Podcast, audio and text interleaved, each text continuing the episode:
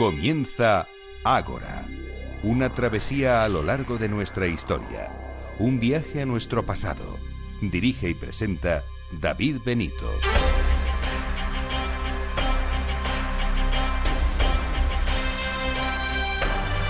Muy buenas noches y bienvenidos a Ágora, la cita de Capital Radio con la historia.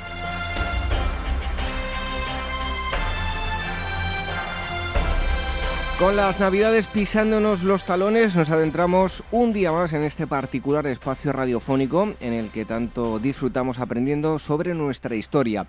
Y en esta asamblea el primer asunto nos lleva a conocer todo lo que sabemos y lo que no sabemos sobre la resurrección.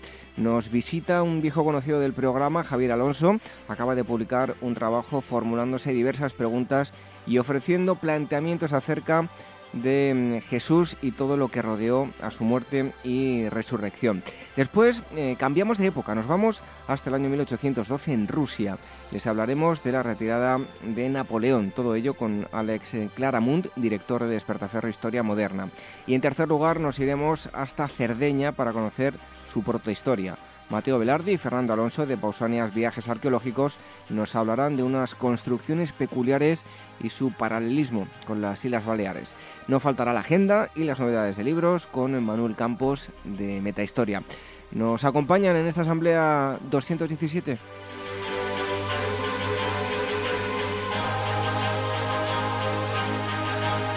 Les recordamos que nos pueden escuchar, además de a través de la radio, por medio de nuestros podcasts en eh, dos plataformas, en iVoox, en iTunes, y les invitamos a que sigan dejando valoraciones, como están haciendo eh, hasta ahora. Nos ponemos muy contentos cuando vemos esas valoraciones de cinco estrellas, cuando vemos mensajes pueden dejar cualquier mensaje que quieran, siempre que sea con educación, para criticar el programa, para alabarlo, en fin, lo que ustedes quieran.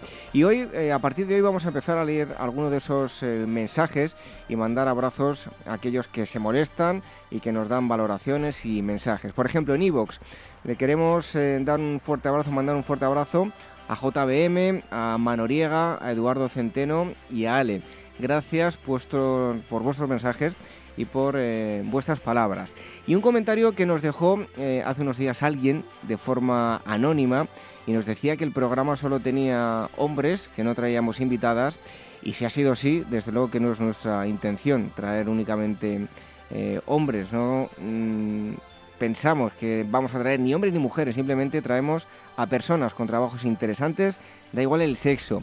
Hemos invitado a muchas mujeres y lo seguiremos haciendo siempre que podamos. En los últimos programas se ha dado la casualidad de que no hemos tenido ningún invitado femenino, pero siempre que haya alguien con temas interesantes, aquí estará, sea hombre o mujer.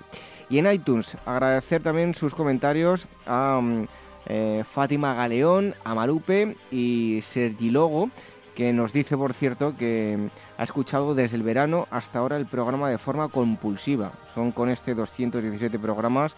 Madre mía, cómo has tenido que terminar de, de nosotros. Así que bueno, en todo caso esperamos seguir haciendo que estéis ahí con nosotros disfrutando de la historia y si nos dejáis mensajes los iremos leyendo en antena. También el email, si nos queréis escribir, dos direcciones, contacto arroba agorahistoria.com y agora arroba capitalradio.es. Las redes sociales, el Twitter arroba agorahistoria y facebook.com barra agorahistoria programa. También telegram.me barra agorahistoria radio. En los controles, Alberto Coca y la selección musical, Daniel Núñez. Recibo los saludos de David Benito. Comenzamos.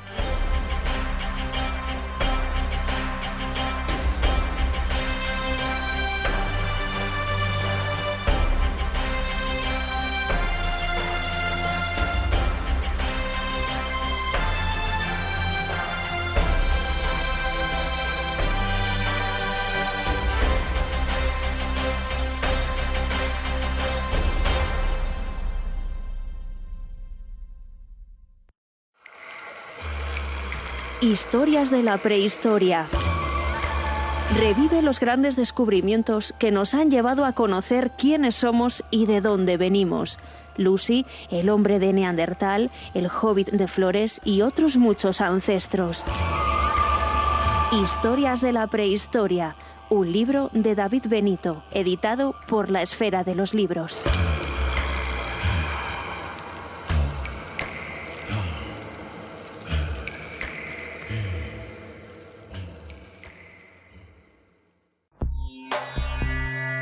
Inmortaliza tu propia historia y no pierdas tus recuerdos. DBO Estudio de Fotografía, reportajes de todo tipo, moda, book para actores y modelos, premamá, recién nacidos, fotografía familiar, infantil y eventos sociales. Tus fotos en dboestudio.com.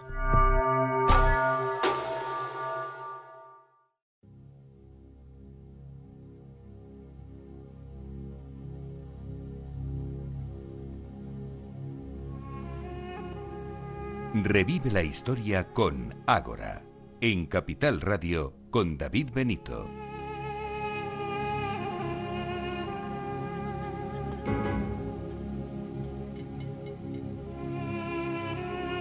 Esto me trae buenos recuerdos porque era la sintonía de otro programa que tenía yo y me encantaba a mí la música. Una película, la verdad es que eh, extraña, seguro que la ha visto nuestro invitado, em, La última tentación de, Cristo.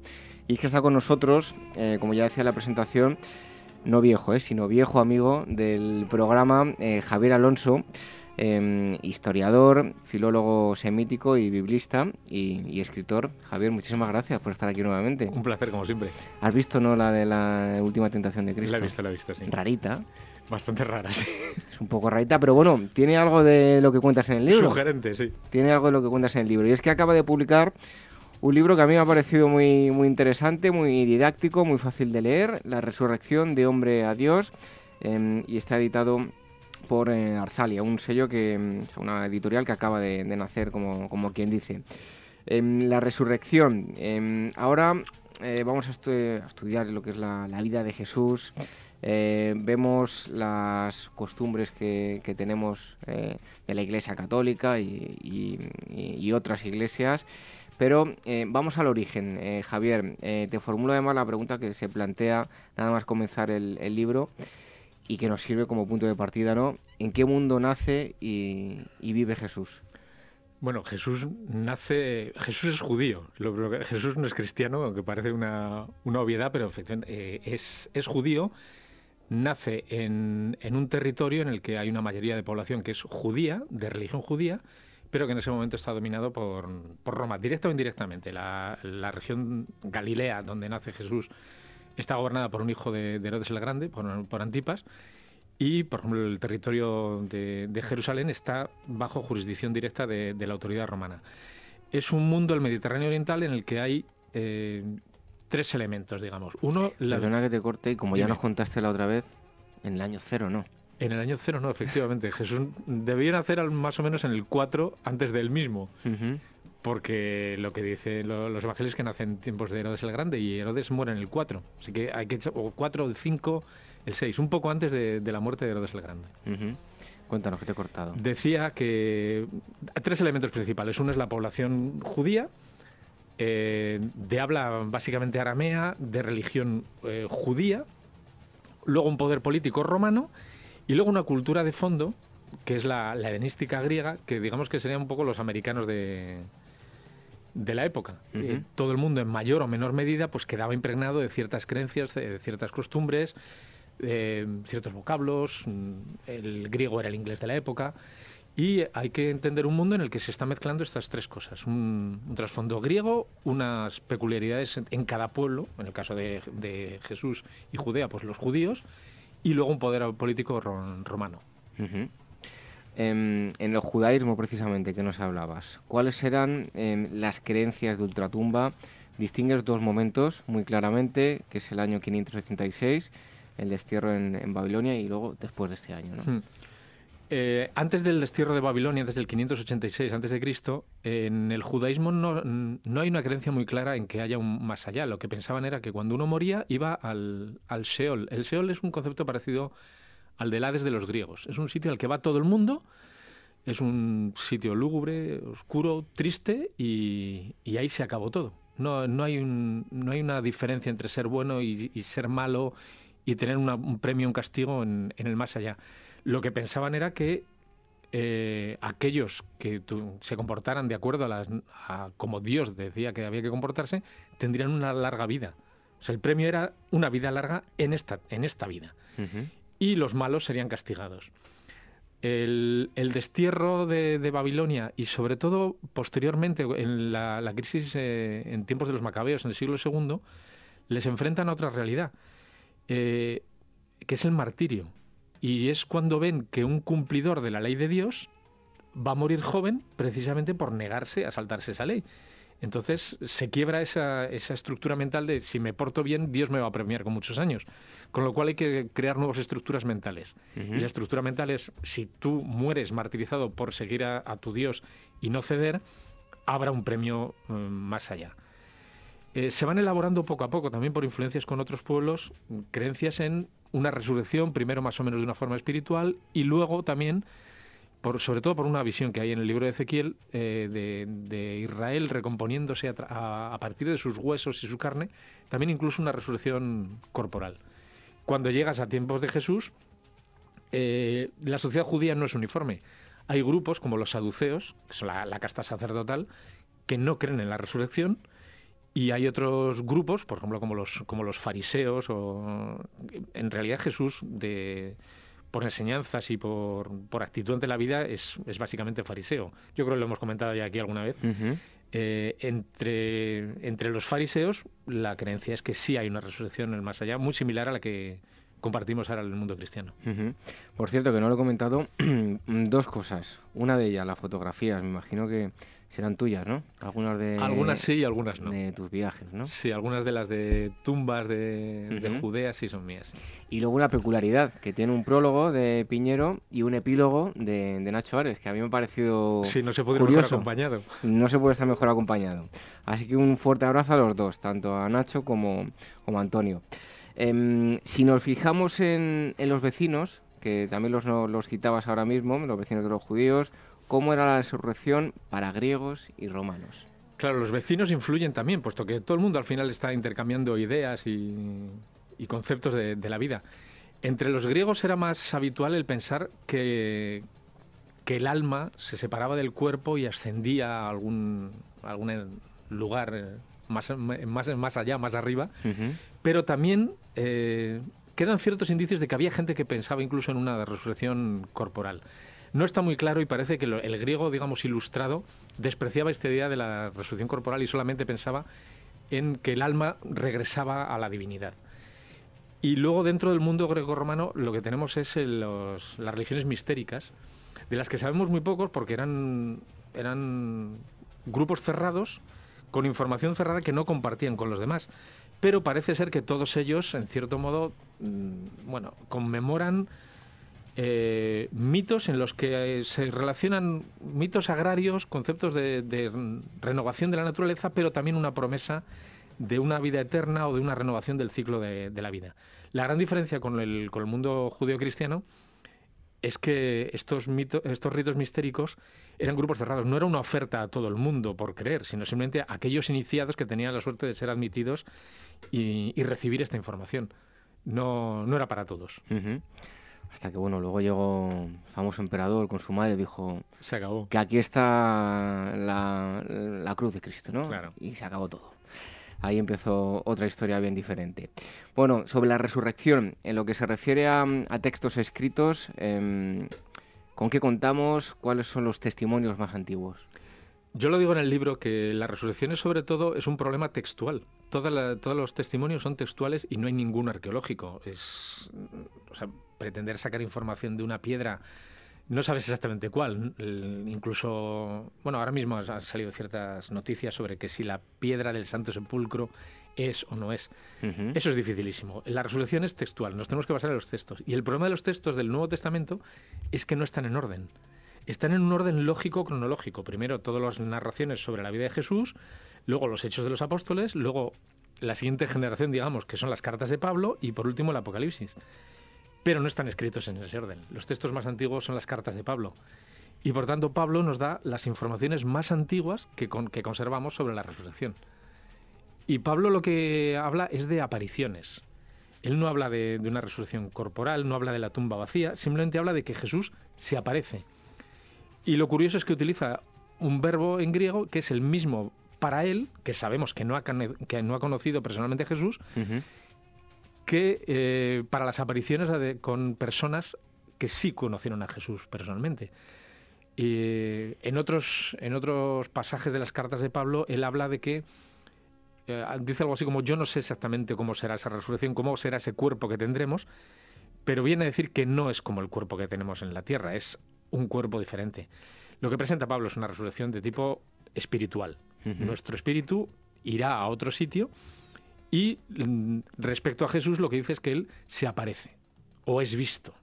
Puede ser, digamos, activo o pasivo, pero es un fenómeno visual, simplemente visual. No sabemos si vivo o muerto, ahora lo intentaremos Claro, en cualquier caso lo que dices se apareció, se me apareció a mí, se apareció a Pedro, se apareció a 500, se apareció a los apóstoles, se apareció a los discípulos, pero ¿qué es exactamente eso que, vieron? No queda claro. Bueno, em, en, el, libro dedicas un apartado a, hablar de esto que, voy a decir. Me parece, la verdad, que un, un apartado muy interesante. ¿Cómo surge la necesidad de escribir los evangelios? Vamos a ver, Jesús es, es un profeta digamos, de los últimos tiempos. Su predicación es mm, vamos a prepararnos porque el fin del mundo es inminente y por tanto tenemos que tener un corazón limpio y una actitud positiva hacia Dios porque esto llega ya, el juicio llega ya y tenemos que estar preparados. En realidad es el mismo mensaje de Juan el Bautista. Ante un mensaje así, aquellos que sigan al Bautista primero y a Jesús después no tienen ninguna necesidad de dejar por escrito ciertos textos porque la preparación era inminente, era ya. Era, déjalo todo, sígueme, prepárate porque no sabes cuándo va a ser esto. Cuando empiezan a pasar los años y, este, y esta segunda venida de Jesús no se produce y empiezan a morir los, aquellos que trataron con Jesús y que le conocieron personalmente, empieza a surgir en la comunidad cristiana primitiva la, preocupación de a ver si vamos a perder las palabras, las enseñanzas y los dichos y hechos de Jesús. Y es entonces cuando se empieza a poner por escrito los evangelios. Pablo, que es el primero que escribe, que escribe alrededor del 53, 54, las primeras cartas, no parece no saber nada de, Jesús, para él, de, la, de, la, vida, digamos, terrenal de Jesús. Para él es un mensaje. Son los evangelios los primeros que ya transmiten a una segunda generación que no ha conocido a Jesús, pues dónde nació, qué hizo y qué, y qué dijo. Porque ya si no, se estaban muriendo todos ya. Los últimos testigos presenciales estaban desapareciendo para que la gente más joven no lo entienda. Es como si yo, que nací en el 78, me pongo a hablar o a escribir del franquismo, por ejemplo, más o menos. Claro.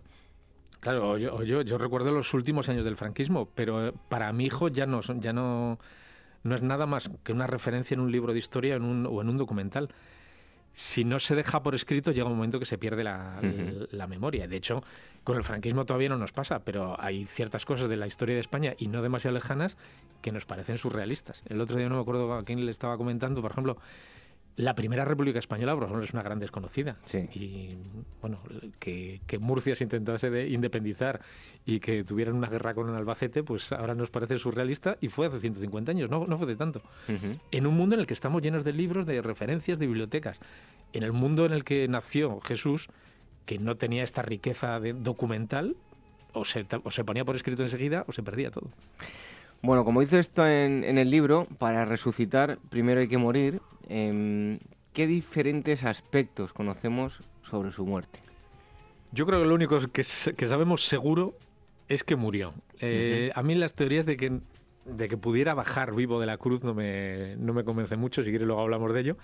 Creo que debemos dar por hecho que Jesús muere. Los romanos eran unos grandes matarifes y unos expertos en, crucificar y ejecutar gente.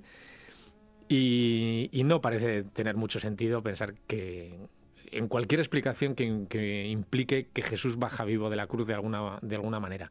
Es verdad que Flavio Josefo comenta ciertos casos de crucificados que sobreviven, pero son tres amigos suyos que él los ve crucificados, pide a, los romanos que los bajen, simplemente como un favor, y de hecho dos de ellos mueren y solamente sobrevive uno. No es lo normal. La crucifixión es un castigo suficientemente duro como para morir, incluso aunque te bajaran antes de tiempo. En el caso de Jesús sabemos que lo, ejecutan los romanos. Creo que no habría que imaginarse una cruz tan, tan bien trabajada y tan pulida y barnizada como las que vemos en la iconografía cristiana, sino probablemente uh, algo bastante tosco, incluso en un olivo. Esta mañana he estado en una, en una charla, por ejemplo, que hablaban de esto. A mí incluso me cabe en la cabeza que prácticamente ni, ni siquiera te claven las manos, sino que a lo mejor eh, te hayan colgado de una rama del olivo y luego ya pues te, te fijen al, al tronco. Es una, debía ser una cosa bastante tosca probablemente.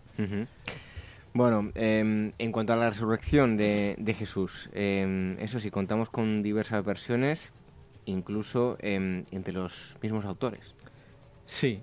Bueno, aquí ya lo que voy a decir no me lo estoy inventando yo. Invito a, a todos los oyentes a que se cojan los evangelios y comparen las, los cuatro. Eh, eh, y en el libro además está lleno de citas y pueden ir Sí, sí, lo pueden ver, ya verán que no, no me invento nada. Eh, lo primero que, es- lo que, que hay que tener en cuenta es el orden en el que están escritos. Primero es Marcos, luego Mateo, luego Lucas y luego Juan. Marcos es, eh, digamos, la narración más antigua sobre la crucifixión y sobre la resurrección. Pero la resurrección acaba en el último capítulo, en el versículo 8. Del 9 en adelante es posterior. Eh, luego tenemos la versión de Mateo, la de Lucas, la de Juan y luego esta segunda versión de Marcos, del, del 9 en adelante, que parece conocer, eh, digamos que es un refrito de toda la información que ya tienen Mateo y Lucas y que probablemente no escribió Marcos, sino alguien que añadió estos versículos a, Marcos.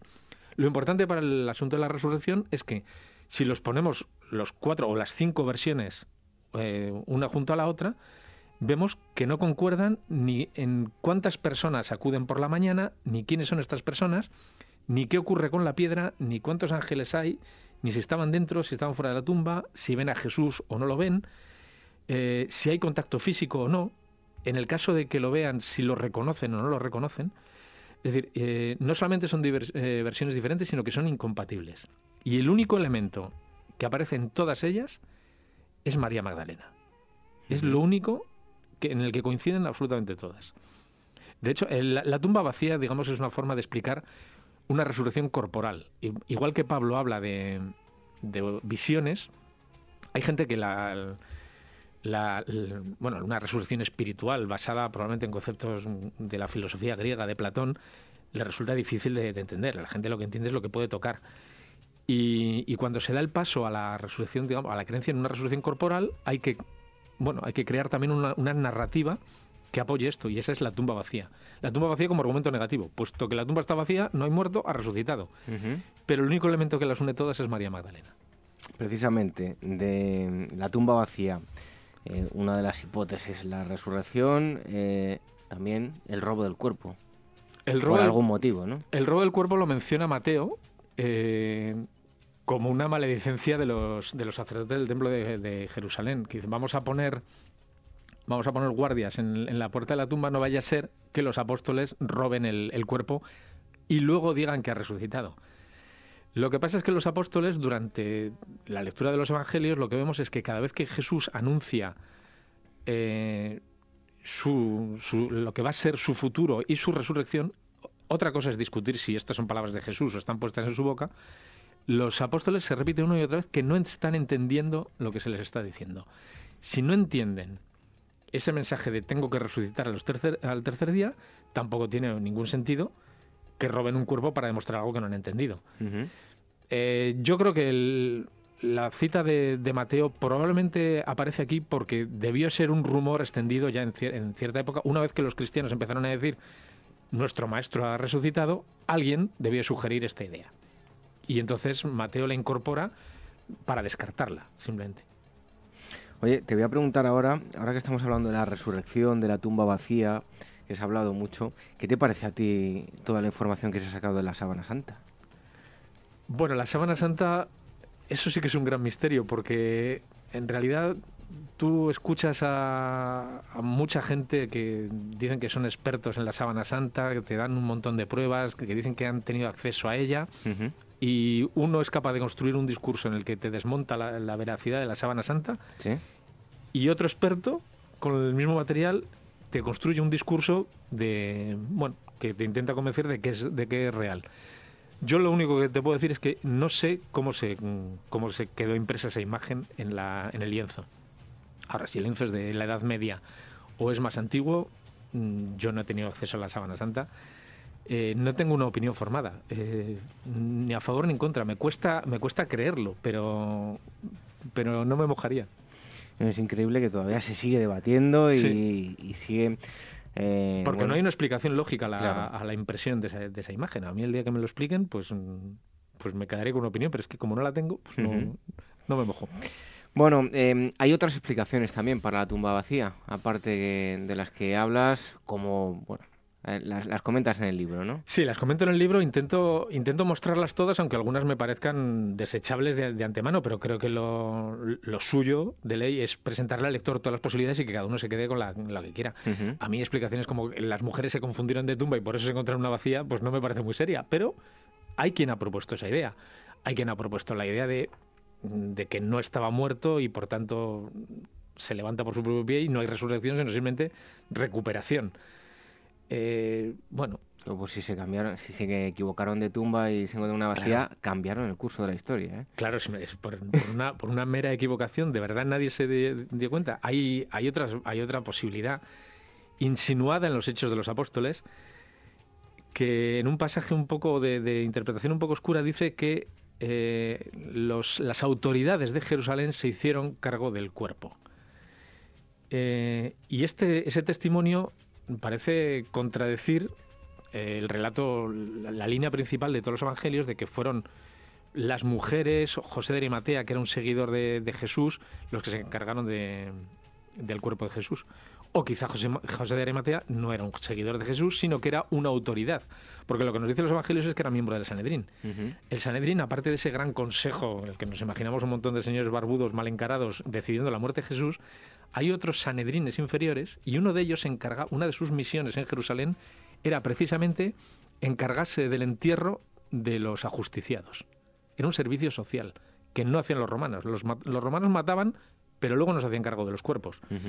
Eh, era este, este, este Sanedrín al que probablemente pertenecería José de Arimatea. Quizá lo que hay ahí es el recuerdo de que mm, del nombre de aquella persona que se encargó del cuerpo de Jesús. Ahora, ¿fue una tumba privada de José de Arimatea? ¿Era realmente su seguidor? ¿O hizo lo que normalmente se hacía con todos los ajusticiados, que era una fosa común? Eh, lo de la fosa común, yo sé que, sé que suena extraño, lo hemos visto, por ejemplo, en una película de El, Resucitado, me parece, de hace un par de años.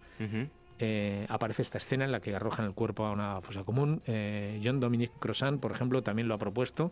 Ha añadido además el detalle tétrico de que en la fosa común los perros se comían los cadáveres, que no sé de dónde lo saca. Pero creo que no hay que descartar la posibilidad de que el, de que el origen de toda la creencia de la resurrección esté precisamente en que el cuerpo de Jesús acaba en una fosa común y por tanto no se tiene acceso al cadáver. Y cuando no hay cadáver, no se puede cerrar correctamente el luto, el duelo, y comienzan ciertas ideas sobre está entre nosotros, mm, vive, pero de una, de una manera espiritual. Ese es un primer paso.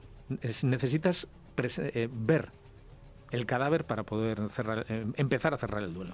Me ha venido a la mente otra película que también recomiendo, si no recuerdo mal, eh, se llama The Body, ¿no? El cuerpo de Antonio Banderas. Correcto. Interesante la, la, película. Lo que pasa es que, esa película, por ejemplo, ya juega con, o sea, admite la posibilidad de que efectivamente está enterrado en la tumba de un rico. En cambio, la, del resucitado mm, va opta por el texto de, Hechos de los Apóstoles y mm, entrega el cuerpo de Jesús a, a una fosa común.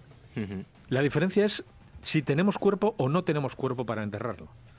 Y eso lo hemos visto en, muchas catástrofes modernas o en asesinatos en los que no han aparecido. Por ejemplo, el caso de, Marta del Castillo es una cosa absolutamente dramática, porque es que los padres no tienen el cuerpo de su hija para enterrarlo, y, así no hay forma de, comenzar a cerrar el, duelo. Y un poco creo que esta es una de las claves, una clave psicológica que, con la que hay que jugar en el caso de la muerte de Jesús. Bueno, estamos hablando con eh, Javier Alonso sobre eh, su último trabajo, un libro llamado La resurrección de hombre a Dios, editado por eh, Arzalia. Em, hablas también de las verdades del, código da Vinci y otra hipótesis de la que comentábamos antes, la, fuga a, Cachemira, ¿no? ¿Qué nos puedes contar sobre todo esto? Bueno, lo de las verdades no sé si lo puse entre comillas en el libro y si no lo puse, quizá para la segunda edición habrá que ponerlo. Vamos a ver, el Código da Vinci es una novela, es ficción, y por tanto ahí vale todo.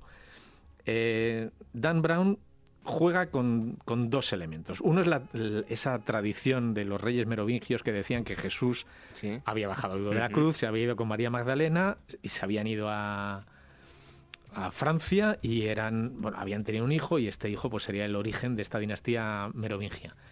Eso es leyenda. Eh, no, no, hay, no hay datos fehacientes que demuestren que eso es así.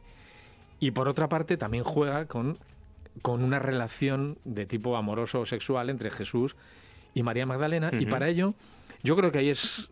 Probablemente ahí hace, digamos, trampas, porque lo que utiliza es un texto que es verdad que existe, que es el Evangelio de Felipe, el Evangelio gnóstico, en el que se dice que eh, Jesús besaba en la boca a, María Magdalena y que los apóstoles estaban celosos. El problema del Evangelio de Felipe es que es gnóstico.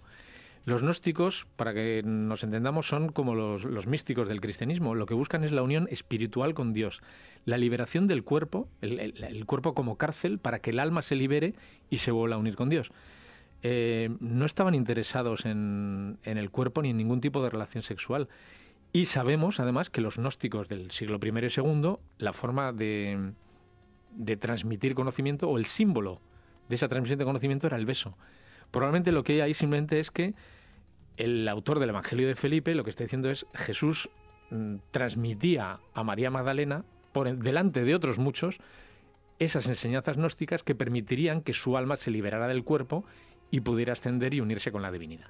Eso es lo que hay. De ahí a entender que hay sexo, creo que Dan Brown hace, hace trampas o está mal informado. ¿Y la hipótesis de Cachemira? Bueno, a mí lo de, lo de Cachemira bueno, sé que, ha, sé que ha vendido Faber-Caster, me parece que se llama. Creo que ha vendido mucho más de lo que yo venderé jamás, pero no me parece seria, sencillamente. Sobre todo, además, porque utiliza em, la excusa de que hay ciertas enseñanzas en Cachemira, en, las tradiciones de allí, que, se parecen a las de Jesús y, parece que, que, las podría haber aprendido allí. Eh, Jesús es puramente judío y todas las cosas que haya dicho, también se dice esto de, Egipto, de que estuvo en Egipto y aprendió cosas así. Todo lo que dice Jesús, de la primera palabra a la última, se pueden encontrar paralelos muy parecidos en el judaísmo de la época, en los grandes rabinos de la época. Jesús podía no haber salido de Nazaret en toda su vida y habría sido capaz de, asimilar y construir el pensamiento que tenemos en los, evangelios. Y luego además... tanto la, historia de que acabase en Francia como la de Cachemira Mm, a mí me chirrían un poco en una persona tan convencida de su misión, por lo menos en, una fase final de, su, vida, está convencido que él es el Mesías que va a liberar a Israel. Eh, y de repente te bajas de la cruz y te vas. no, no, me encaja mucho. Si había llegado tan lejos, probablemente es una apuesta a, a todo nada, tocó nada, pero pero no sé, me, me chirría bastante que de repente se, se, bajara de la cruz y se fuera a la otra esquina del mundo. No hay paralelismos con el tiempo presente, o sea que podemos buscar bueno, el, el, problema es que como no existía Bélgica, uno no, no podía ir allí, pero... Bueno, pero em, estamos hablando de personajes de diferente pelaje sí, Sí, totalmente. Por cierto, ahora que, citabas hoy estoy yo de recomendaciones de películas, citaba, citaba los textos gnósticos, em, me vienen a la mente los, los volúmenes de, Piñero. De Piñero. Fantástico. y una película, Stigmata, también, que me imagino que la habrás visto.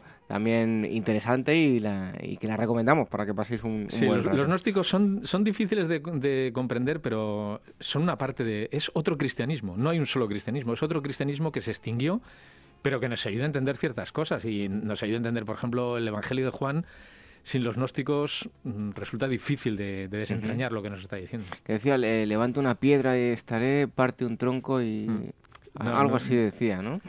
Bueno, pues eh, recomendamos que, que vean la, película. Em, sobre las apariciones de Jesús una vez muerto, ¿cómo las podemos explicar? Hay dos tipos de apariciones. Eh, entre estas visiones espirituales de, tiempos de Pablo a las más corporales, por ejemplo, las de, Tomás que mete los dedos en la llaga de Jesús, hay, hay un paso intermedio en el que algunas apariciones eh, bueno, incluso se habla con Jesús, pero las personas que están hablando con él no la reconocen. O le confunden con el jardinero o con un ángel. Y luego, en cambio, hay otras que son absolutamente físicas. Jesús come, Jesús toca, Jesús habla a una persona y le reconocen perfectamente. Está, por ejemplo, en el Evangelio de Lucas, está la, charla de los, de, los, de los dos hombres que van a Emmaús. Van caminando con Jesús, están hablando de lo que ha ocurrido en Jerusalén y no se dan cuenta de que es Él. Es un, es un paso intermedio. Digamos que para poner los, relatos en orden, comenzamos con una resurrección espiritual, luego comenzamos con una resurrección en la que hay un ente intermedio que puede interactuar con, con los humanos, pero al que no reconocen. Y el paso final, que es el que comprende cualquier hijo de vecino, es que ha resucitado en cuerpo y alma y que ese cuerpo es exactamente el mismo que tenía y por tanto es reconocible, hasta el punto de que come con ellos.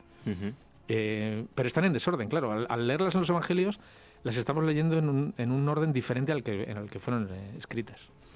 Bueno, en, líneas generales planteas una, una propuesta que lo eh, descubran los, los lectores en, en, tu libro. Bueno, te pregunto yo, ¿es posible reconstruir todo este rompecabezas? ¿Qué van a encontrar los lectores en, los lectores en esa propuesta? Bueno, yo intento reconstruir el rompecabezas, pero soy consciente que nos faltan muchísimas piezas. Intento, mm, pongo la, imagen de un puzzle, pero es que no las tenemos todas. Y entonces hay, hay piezas que no sabes exactamente cómo colocarlas. Lo que intento es dar sentido al mayor número posible de piezas. Es mi propuesta. Eh, esto, no son, esto no son matemáticas, no es física, no hay una forma de demostrarlo, no hay una prueba del 9 para demostrar que yo tengo razón o que no la tengo.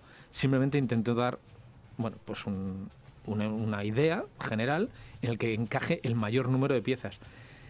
Y quizá la, aportación que no, es original mía, por ejemplo, Ludeman la, la hace antes que yo, es introducir un elemento que normalmente no se, no se utiliza en los, en los estudios del Nuevo Testamento ni de la figura de Jesús, que es el puramente psicológico, el, de, el del duelo, el de, el de la culpa, eh, psicología pura y dura del, del siglo XIX en adelante, para entender las reacciones de las personas que han perdido a Jesús, la relación que tenían con él y cómo reaccionan ante una muerte inesperada y ante probablemente la no presencia de un cadáver y los sentimientos que eso mm, despiertan en cada uno de ellos.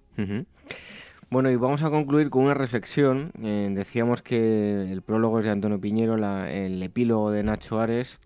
Em, y es una reflexión. Y el, relleno del medio. Y el relleno del medio de Javier Alonso. Entonces dice que resulta muy complicado ¿no? Eh, pronunciarse sobre si realmente Jesús resucitó o no, pero que en todo caso nosotros sí que lo hemos resucitado y eh, la, su historia, pues desde luego, ha marcado para bien y para mal eh, muchos aspectos de nuestra vida. exactamente, sí, en realidad las, enseñanzas buenas de Jesús perduran. El otro día lo, comentaba, el, el, sermón de la montaña, por ejemplo, es extraordinario creas, creas o no. Y, las cosas malas que ha traído también, pues se ha matado mucho en su nombre, pero él, él tampoco lo, propuso. Bueno, simplemente somos herederos de, de, este personaje, cada uno en la medida que uno crea en él, pero no podemos prescindir de, de Jesús. La, cultura occidental moderna no puede prescindir del personaje. Lo que tenemos que intentar es entenderlo lo mejor posible. Bueno, pues si queréis entenderlo eh, mucho mejor, lo vais a encontrar aquí en La Resurrección de Hombre a Dios. El autor es Javier Alonso y está editado por una editorial muy jovencita, Arzalia eh, Ediciones. Jesús, uy, digo Jesús, ya, ya, no sé ni el nombre que digo, Javier. Eh, muchísimas gracias por haber estado aquí con nosotros. A ti. Un fuerte abrazo.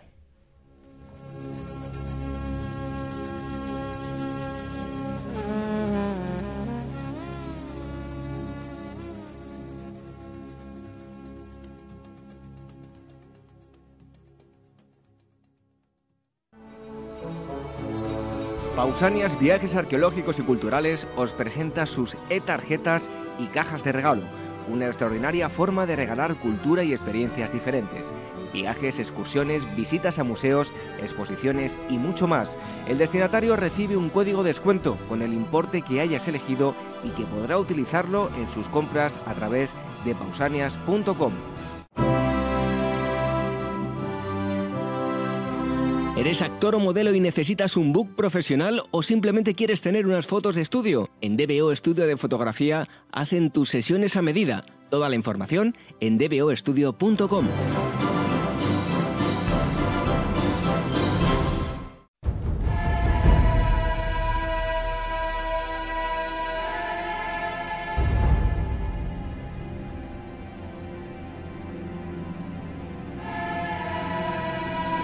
Ágora Historia, con David Benito en Capital Radio.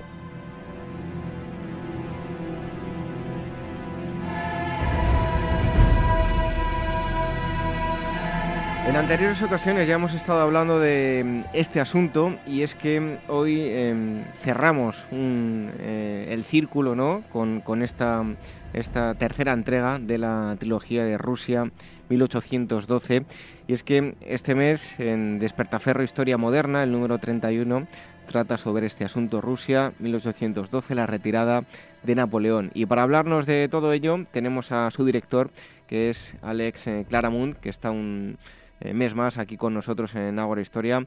Alex, bienvenido un día más. Hola, buenas tardes, un placer, como siempre. Bueno, decía yo que esta es la, tercera entrega. De forma resumida, y antes de abordar el, tema que tratáis en, este número 31 de Despertaferro Historia Moderna, eh, ¿de qué trataban en las otras dos entregas de Rusia 1812? Pues eh, la primera entrega, que fue el número 21 de nuestra revista, se centraba en los preliminares y en el desarrollo de la invasión hasta que Napoleón eh, llega a lo que cree que es la batalla decisiva. Y en la segunda entrega, el número 26 de la revista, eh, tratábamos precisamente sobre esa gigantesca batalla, Borodino, que es la que abre a Napoleón las puertas de Moscú. Bueno, y esta última mm, entrega em, está centrada en la retirada de Napoleón. Eh, Alex, 35 días y noches pasó Napoleón en Moscú. ¿Cómo fue su llegada? Ya esto eh, va a suponer el éxito, así como eh, su partida también, la derrota y la muerte. Pues efectivamente, eh, lo cierto es que Napoleón esperaba que al llegar a Moscú las autoridades le entregasen las llaves de la ciudad, que pudiese pasearse triunfalmente por las calles, llegar hasta el Kremlin lo cierto es que para Napoleón, al igual que para muchos occidentales, eh, vencer al enemigo y tomar su capital equivalía prácticamente a, ganar la guerra. En el caso ruso, sin embargo, no sucede así. Napoleón pierde más de un mes en Moscú eh, intentando negociar eh, con los rusos, no, no lo consigue. Mientras tanto, el buen tiempo pasa, el ejército napoleónico pierde la disciplina porque los rusos incendian la ciudad y esto da pie a que se desate un saqueo eh, bastante importante. Y mientras tanto, las fuerzas rusas se reorganizan, reciben refuerzos. En conclusión, podemos decir que Napoleón subestima al enemigo y no toma precauciones. Eh, hay una fecha que es el 18 de octubre de 1812. ¿En qué consistió la batalla, a ver si lo digo bien, de Maloya-Roslaveta? Bueno, en, en Maloya Lavets se produce un choque importante, el, primer choque de la retirada francesa.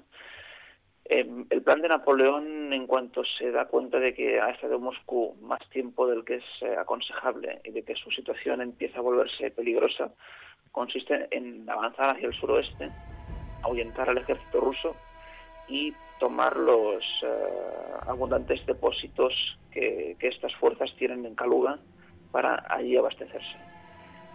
Eh, sin embargo, el comandante en jefe de los rusos, eh, el mariscal Kutuzov, barra el paso a la, a la Gran Armée en este pueblo de Maloya, los Slavets, y allí es donde se produce una batalla. Eh, básicamente, este combate, que es un combate urbano en un terreno bastante dificultoso, es un enfrentamiento entre el cuarto cuerpo de ejército de la Gran Armée y, y las fuerzas rusas.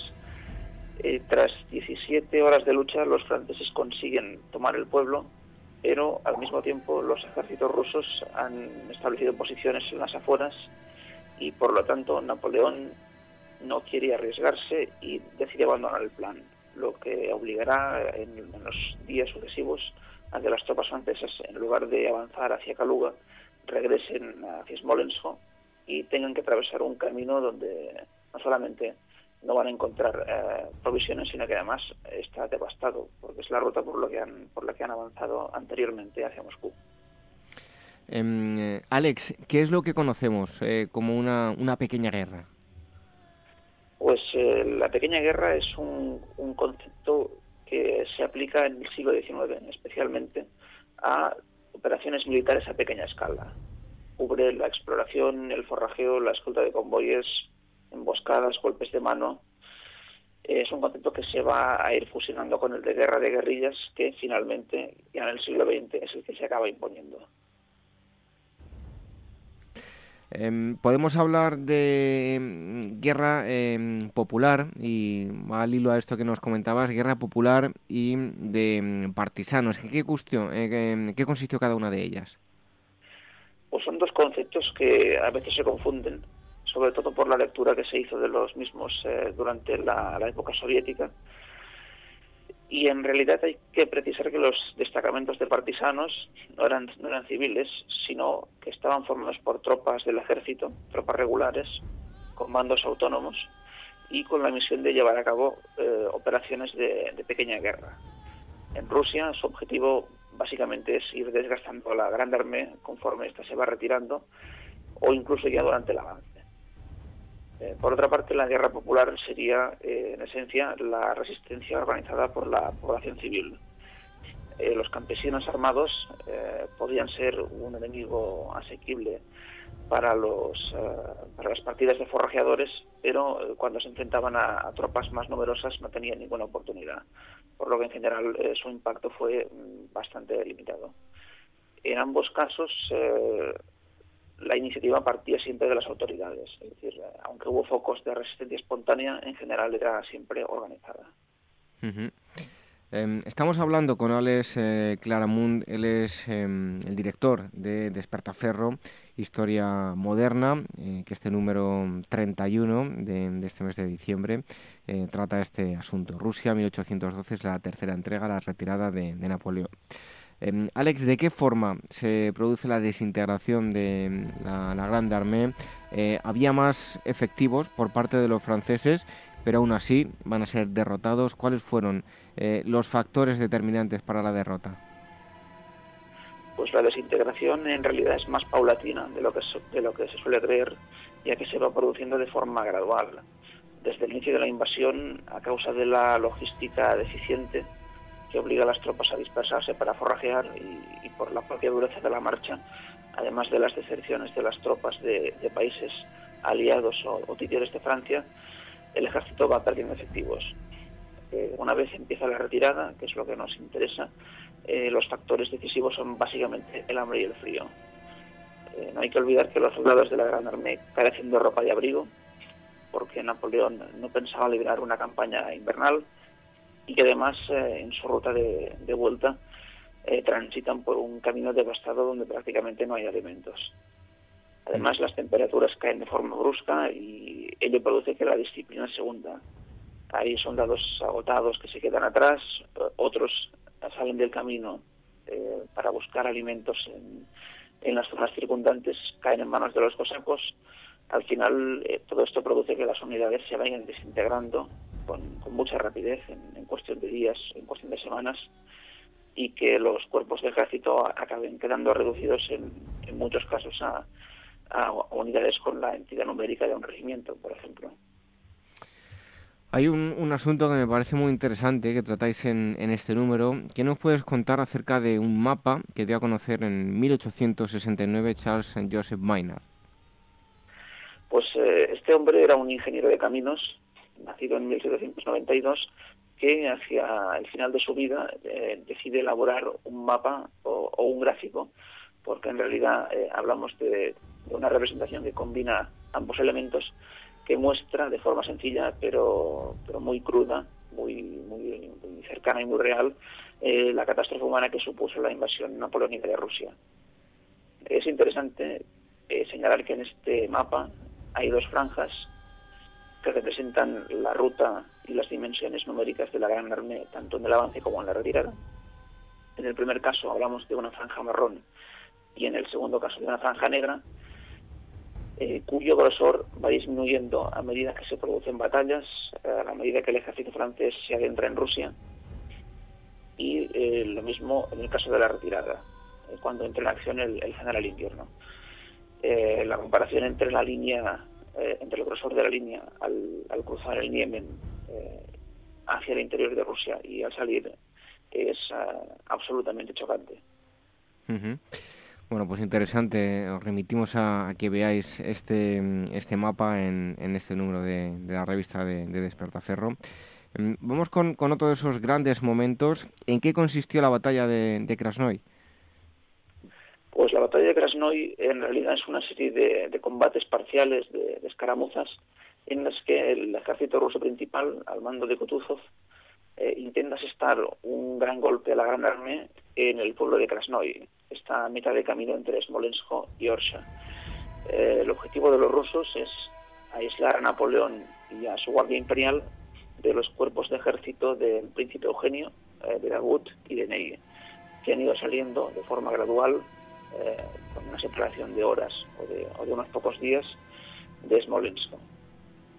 En este choque, Napoleón, que hasta entonces había sido bastante errático, bastante errático eh, recobra su, buen juicio eh, y gracias a sus acciones los mandos, las mejores unidades de la Guardia Imperial y, y, parte de los otros cuerpos consiguen salir del avispero a pesar de las muchas bajas. Eh, precisamente es en este momento donde eh, Mariscal Ney se gana el mote de valiente entre los valientes cuando, con apenas 800 supervivientes de su cuerpo, consigue abrirse paso entre las líneas rusas y, se reúne con Napoleón. Em, una vez que se produce la, retirada, Alex, eh, ¿de qué forma se, se, atiende a los heridos? Em, resumiendo mucho, ¿no? Podemos hablar de un terrible balance. Eh, pues ciertamente, ciertamente. En teoría, en las guarniciones instaladas por los franceses a lo largo del camino real que llegaba hasta Moscú, eh, había hospitales donde se atendía a los heridos y a los enfermos. Pero por una serie de factores, como la corrupción de los intendentes o, la propia longitud de la línea, que tenía más de mil kilómetros, la atención y los recursos eran deficientes. Eh, lo más grave, sin embargo, es que eh, por distintas negligencias, los heridos no fueron evacuados a tiempo y el ejército tuvo que recogerlos durante su retirada, lo que evidentemente eh, fue un problema importante durante la marcha. En muchos casos, los cosacos o los civiles rusos asesinaban a los heridos eh, franceses en cuanto tomaban los, las poblaciones o los puntos donde estaban los hospitales. Pero, por otra parte, hay que señalar, hay que destacar eh, el coraje y, el sacrificio de tanto de médicos como de cirujanos que durante todo el camino de retirada y durante toda la invasión, de hecho, eh, hicieron cuanto fue posible para salvar a los heridos en, las circunstancias tan difíciles de, la situación y ello hizo que se ganase el respeto de, los soldados. Y precisamente eh, esto salvará la vida del personaje en el que centramos el artículo sobre la sanidad durante la retirada, que era el, cirujano mayor de la Gran Armée, Dominique Chanlarrey, en el cruce del Berecina, del que quedó atrapado entre las tropas eh, al cruzar el río y en cuanto fue reconocido, ello le permitió que, los soldados abriesen paso y así pudiese ser evacuado. Hay un em, apartado eh, dedicado a la, arqueología porque eh, se han encontrado eh, bueno, una, una, fosa y unos restos que, han aportado mucha información. Me refiero a la fosa de, Vilma. Em, ¿qué, datos se han obtenido? ¿Cuándo se descubre? Y, qué es lo que han encontrado, Alex? Pues esta fosa se descubre en 2001 a raíz de unos trabajos de urbanización eh, en la capital de Lituania, en una zona que antiguamente había ocupado unos eh, cuarteles del ejército soviético y lo que se descubre básicamente son los restos de, miles de soldados de la Gran Armée. El estudio de los cuerpos eh, ha permitido identificar, por ejemplo, a muchas de las unidades presentes eh, en Vilna, que fue uno de los últimos puntos de la retirada, y al mismo tiempo ha servido para rubricar el, eh, el ingente drama humano que conocemos a través de las fuentes. Por ejemplo, un, unos objetos que se han encontrado entre los restos que dan bastante fe de lo que, de lo que supuso la catástrofe, pues las muchas alianzas de los soldados muertos, eh, soldados que no pueden, eh, que nunca volvieron a ver a sus familias, a sus seres queridos, y que nos permite acercarnos más a, esa dimensión humana de la tragedia. Ya para terminar, Alex, em, en la portada vemos una, ilustración. Em, ¿De qué se trata? ¿Qué momento está reflejando? Pues en la portada tenemos uh, un cuadro de, Keith Rocco, un pintor eh, cuya obra sobre las guerras napoleónicas uh, está publicada en un, en un libro de, de Ediciones. Y en este caso vemos una escena de la batalla de Krasnoye, que representa el sacrificio del tercer regimiento de granaderos holandeses de la Gran Armée eh, de la Guardia Imperial. Eh, esta unidad, cuando Napoleón ordenó la retirada, fue la última en abandonar el campo de batalla y en lucha en el pueblo, en sus alrededores, de, de, los 500 hombres que para entonces quedaban, muy pocos lograron sobrevivir. En el cuadro podemos ver a, a, unos cuantos de los pocos supervivientes que rinden un último saludo a su jefe, a el coronel Tyndall, un soldado escocés. Y en el texto con el que acompañamos esta imagen eh, recogemos una anécdota que menciona a otro soldado, el sargento Burgoyne, de otra unidad de la Guardia Imperial, y que hace de, del grandísimo sacrificio de estas tropas. Cuenta eh, que cuando él y sus camaradas ya eh, después de salir de Rusia, se dirigían hacia la ciudad de Elbin, en Prusia, eh, se encontraron con un anciano en una posada que les preguntó si habían visto a este regimiento de granaderos holandeses. Y al decirles que no, el, anciano les, eh, les, dijo, les avisó de que un trineo que había pasado poco antes, eh, en el que iban siete soldados, eran todo lo que quedaba del regimiento de granaderos holandeses. Esos siete soldados solitarios. Bueno, pues esa es la, historia tras eh, el cuadro que mm, aparece reflejado en la portada del número 31 de Despertaferro, Historia Moderna. Es el eh, número que cierra la trilogía dedicada a Rusia 1812 con este que es la, está dedicado a la retirada de Napoleón. Alex, muchísimas gracias por haber estado un día más con nosotros y como te veremos ya, o te, escucharemos dentro de dos meses cuando salga el próximo número, em, que pases unas felices fiestas y un fuerte abrazo.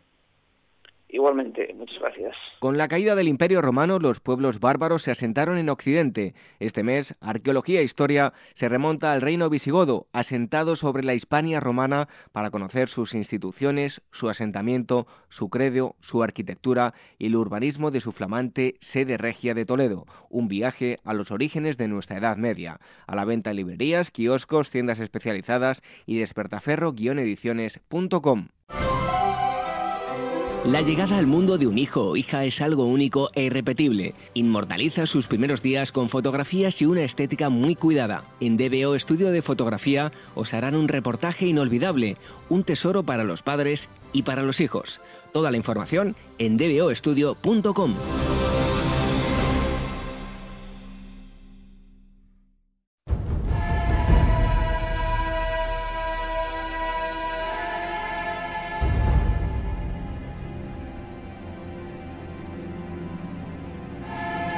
Ágora Historia, con David Benito en Capital Radio.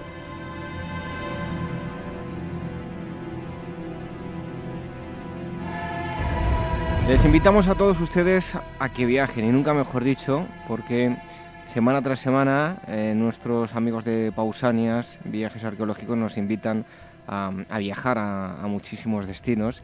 Y hoy nos van a llevar nada más y nada menos que a Cerdeña. Han venido mm, aquí al estudio Mateo Velardi, buenas noches. Soy David. Y Fernando Alonso, no el piloto, sino Fernando Alonso eh, de Pausanias. Buenas noches. Buenas noches, David. Bueno, lo primero de todo, decir que hay un viaje que tenéis em, programado para Malta y que está completo, ¿no? Sí, pasaremos la noche vieja en Malta este año y la verdad que ha tenido mucho éxito el viaje. ¿Y qué vais a hacer en Malta en Nochevieja? Pues esto tendrás que preguntarlo a Jesús, que es el que, acompaña a los viajeros, sobre todo en un viaje centrado en la, en la prehistoria, en la prehistoria de, de, la isla. Y en el mientras celebramos también el, la Nochevieja, obviamente los grandes templos megalíticos de Malta. Bueno, espectacular, un viaje muy interesante. Bueno, pues tener allí la Nochevieja no se puede tener en mejor sitio, ¿eh? Pues sí. bueno, hoy nos vamos a ir eh, nada más y nada menos que hasta mm, Cerdeña. Vamos a conocer lo que son los gigantes de mm, Monteprama. Y además, yo eh, invito a todos los oyentes a que vayan tomando nota porque em, al igual que se han quedado seguro muchos sin plazas para ir a Malta, eh, tienen programado mm, un viaje del 5 al 11 de marzo de 2018 eh, y van a poder conocer de todo lo que vamos a hablar a lo largo de estos minutos, unas esculturas muy importantes y peculiares eh, que se hallan en, la isla de, Cerdeña. Así que Mateo, háblanos un poco de estos hallazgos que también son pues uno de esos puntos eh, importantes del recorrido de, este próximo viaje a Cerdeña, que va a estar centrado en la llamada civilización nurágica de la isla. Sí, para poder hablar de, de estos estatuas, de estos llamados gigantes de Monteprama, que son estatuas muy, muy grandes, muy altas, hay que un poco enmarcarlo en el cuadro histórico, arqueológico, cronológico de la, de la isla de Cerdeña, muy, muy peculiar. Pues habría que dar algunas pinceladas sobre el contexto histórico, arqueológico de este importantísimo periodo protohistórico de la isla. Eh, llamamos época nurágica o civilización nurágica, la época que se enmarca eh, cronológicamente entre el siglo XVIII eh, a.C., es decir, la primera edad del bronce, hasta final del hierro, eh, cuando definitivamente Cerdeña se entra en la esfera de influencia púnica cartaginense y romana. Em, entonces, estamos hablando de un amplio periodo que se divide en varias fases, según los arqueólogos dividen en varias fases. Y lo que es el nombre de este periodo, de esta civilización, civilización nurágica, eh, deriva su nombre del monumento más característico que nos han dejado estos, eh, estas poblaciones, estas etnias. Em, y es un monumento muy característico, construido, eh, que se llama pues, precisamente Nurage, construido durante unas fases muy precisas de, de su, de, esta época muy, muy amplia que, del cual hemos hablado. Se trata de una arquitectura um, típica, original de la isla, y numéricamente bastante impresionante porque se han catalogado más de, eh, seis, más de 7.000 edificios de este tipo. Madre mía, bueno, pues cuéntanos, eh, Mateo, qué son los eh, nuragues y cómo, descríbenoslo. Estos nuragues son edificios, como he dicho, que se empiezan a construir a partir de final, del final de la edad del bronce antiguo, el bronce medio, estamos hablando, como he dicho antes, del siglo XVIII a.C. hasta el siglo XV, eh, en una primera fase, que los arqueólogos clasifican en su primera fase como protonuragues. ¿no? En esta primera etapa pues, se construyen estos protonuragues que son como, grandes plataformas, eh, por así decirlo, en, construida en piedras, en piedra local y eh, con dentro con, pasadizos, con túneles, a veces ciegos, eh, que son grandes estructuras, como una especie de, como si fueran de grandes eh, terrazas, ¿eh? sobre las cuales probablemente había unidades defensivas o habitativas. pasada esta fase, en una segunda fase, a partir del siglo XV, pues se enmarcan los primeros verdaderos nuragues, que son una, como unas torres, que se llamamos nuragues sencillos, que son estas torres de forma troncocónica, construida con la técnica de la falsa cúpula, ¿no? podemos decir unos, unos zolos. Eh, y una tercera fase de, construcción de este tipo de, edificios son eh, lo que llamamos eh, los nuragues complejos, que se construyen en la Edad del Bronce y al final de la Edad del Bronce, en 1200-900, y que em, se trata de verdaderos conjuntos de, tipología muy diferente entre sí, con normalmente una torre central o torres polivolvuladas incluso, realmente impresionantes, rodeadas a veces de varias torres y murallas, a veces en murallas que enlazan entre, entre una torre y la otra. Y son, la verdad, edificios realmente impresionantes y a veces acompañados muchas veces por poblados, a veces contemporáneos, a veces incluso posteriores, que, que se adosan estos grandes edificios que, que parece casi castillos de, del Señor de los Anillos, casi, salvando un poco las dimensiones, obviamente. Bueno, em, yo les recomiendo a los oyentes que, nos estén escuchando, si, si no, no, no lo he escuchado nunca hablar de, este asunto, que se metan en, en internet y, lo busquen, van a encontrar muchas fotografías.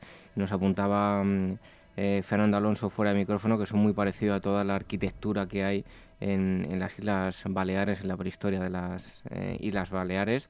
Así que, que, se metan y, lo busquen y así lo pueden ubicar mucho mejor de lo que estamos hablando. Mateo, ¿qué función tenían? Eh, bueno, la función de los nuragues es, ha sido y es todavía algo debatida. ¿no? Es evidente que mm, en primera instancia su carácter monumental nos induce a pensar a estas construcciones como estructura de, carácter defensivo militar. Sin embargo, los arqueólogos generalmente piensan estos edificios como estructuras mm, sí militar, pero también civiles, ¿no? destinado al control, sobre todo al control del territorio, con funciones posiblemente diferenciadas, dependiendo de, también de su ubicación, el contexto territorial, eh, y dependiendo de las diferentes, tipologías constructivas. ¿no? Hemos dicho que hay varios tipos de, de. Entonces, en algunos casos pueden, parecer eh, ser, haber sido torres de vigías, de, observación. A veces, mm, por el enclave donde se encuentra, pueden ser mm, verdaderamente em, edificios de, presidio. Y en otros contextos podemos pensar en ellos como residencias fortificadas de algunos eh, jefes tribales, probablemente, que eh, vivían dentro de estos grandes edificios eh, que parecen verdaderamente eh, castillos, podemos decir, medievales, aunque muchos de ellos no se encuentran en lo alto de, de los, de las montañas, de, las, de los cerros, sino uh -huh. en, en, varios contextos muy diferentes entre sí. Eh, hay varias teorías, ¿eh? estas mm, que se han hecho durante lo largo de, lo, de, a partir del siglo XIX, sobre todo del siglo XX, eh, alguna, alguna teoría menos acreditada identifica estos nuragues como eh, templos o lugares de culto, ¿eh? que efectivamente eh, hay, hay una, un debate todavía en curso para definir exactamente su función. Ah, también hay que tener en cuenta que que se utilizó a lo largo de, de muchos siglos estos, uh -huh. estos edificios. En realidad, en realidad, Mateo, ¿no? si me permitís, sí. eh, el tema de mm, que estamos hablando de la función hay que tener en cuenta un poco cómo se ha ido investigando el tema de los nuragi, ¿no? O sea, eh, desde los primeros análisis tipológicos y, de las estructuras en sí mismo, claro, es una estructura monumental, es una gran torre o, conjunto, con, un complejo de, estructura pétrea monumental enorme, pues lo primero que llamó la atención desde el principio es el edificio en sí, ¿no? Pero posteriormente la investigación ha avanzado mucho y, y, se pasó, digamos, de las clasificaciones que hablaba Mateo, de los protonuragi o acorridoyo, que se llaman, ¿no? Uh -huh. eh, o, o, los de tipo zolos que hablábamos, a los estudios ya espaciales, porque eh, cualquiera nos podemos preguntar, como decías, ¿verdad tú, David? Eh, si lo buscamos por internet y, y vemos esos inmensos monumentos, eh, ¿qué, qué, qué, lugar ocupan en, en, el paisaje? ¿Qué lugar ocupan eh, en el territorio? ¿no? Y, y, una de las vías con más desarrollo que ha tenido más recientemente la, la investigación en, de la civilización urágica ha sido precisamente en abordar el estudio de esta inmensidad, que son 7.000 monumentos uh -huh. de tipo nurágico dentro de este concepto de paisaje. Y esto de... Hemos tenido además la suerte de tener un, un proyecto español, un proyecto español hace eh, pues menos de, de, una década, que, eh, que, fue dirigido por la profesora Marisa Ruiz Galve de la Universidad ¿Sí? Complutense y, y, que bueno que tuvo una ocasión eh, muy, muy buena para analizar eh, el, caso concreto en este, en este proyecto era eh, analizar el, el, la meseta de Pranemuru, que es donde está uno de los eh, nuragi más famosos, el de Arrubio, y mm, en el Valle del Flumendosa. Y lo más importante en este punto era un poco detectar los, los periodos de larga duración, ¿no? O sea, mmm, no podemos entender eh, las microhistorias de, de, estos de estos monumentos, pero sí podemos entender cómo han ido cambiando los patrones de poblamiento, cómo han ido cambiando las estructuras sociales que han habitado en, en, en esos monumentos. Y una de las teorías más más curiosas que se plantearon y que todavía se están en el debate es precisamente al hilo un poco de lo que hablabais, ¿verdad? De, hablaba Mateo de, de, si pueden ser eh, resultado de jefatura, resultado de, de, tipos de sociedades de un tipo, de otro, ¿no? Pues eh, un concepto que era sociedades de casa se hablaba, este, este término es un término eh, adaptado de la antropología, de Levi ¿Sí? Strauss, y, y, en realidad hace alusión a, a, la casa no tanto como el, la vivienda, sino como el compuesto o, donde se realizan todas las maniobras sociopolíticas, simbólicas, y que se disfrazan a través del parentesco. Pero no solo el parentesco biológico, sino el, biológico y el que no es biológico, el artificial o ritual, ¿no? El que, el que puede ser desde la familia relacionada biológicamente a eh, los clientes, la gente dependiente. Y, eso podía estar detrás de, esos, eh, de esas estructuras, de esos em, compuestos nurágicos. ¿no? Eh, entonces, es un punto muy interesante que, se trajo al debate y que, está ahí y que en realidad mm, no es en absoluto, no hay que entenderlo como el único, la única interpretación social, porque son más de, eh, son casi mil años de, pervivencia de este monumento eh, durante el bronce en su apogeo, ¿no?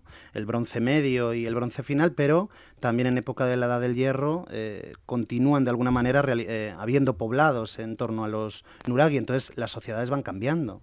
Y, eso pues eh, también hay que tenerlo en cuenta. Y los estudios de paisaje también me gustaría aportar que, es muy interesante el tema de los análisis del paleoambiente, porque ahora nosotros vemos la isla de Cerdeña de una forma seguro muy distinta a como era en el siglo XV antes de Cristo, ¿no?